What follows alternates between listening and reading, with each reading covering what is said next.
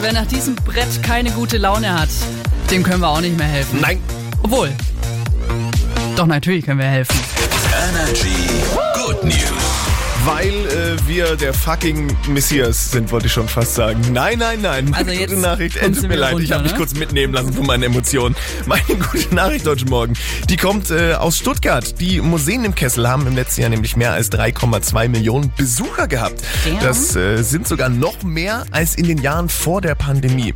Das größte Interesse, ja, haben die Leute nach wie vor an den Automuseen, aber auch die Kunst- und Mitmachausstellungen feiern sehr große Erfolge. Richtig nice Sache, Kunst und Kultur kommt nach wie vor an bei den Menschen. Und wir bleiben auf dem Kunst- und Kultur-Channel für meine Good News. In Weinstadt ist ein neuer Themenweg für Kids und ihre Familien an den Start gegangen. Der sogenannte Waldwichtelweg. Da können Abenteuerlustige an elf Stationen auf dem Trimmdichtpfad oberhalb vom Beutelsbach in Richtung Eichelberg die Geschichte von Mio, seinen Wichtelfreunden und ihrer Suche nach den verschwundenen Funkelsteinen erleben. Nice. Also wenn ihr am Wochenende zum Beispiel ein bisschen rauskommen wollt, dann ab mit euch nach Weinstadt Beutelsbach. Laura, willst du heute mit mir... Auf gar keinen Fall.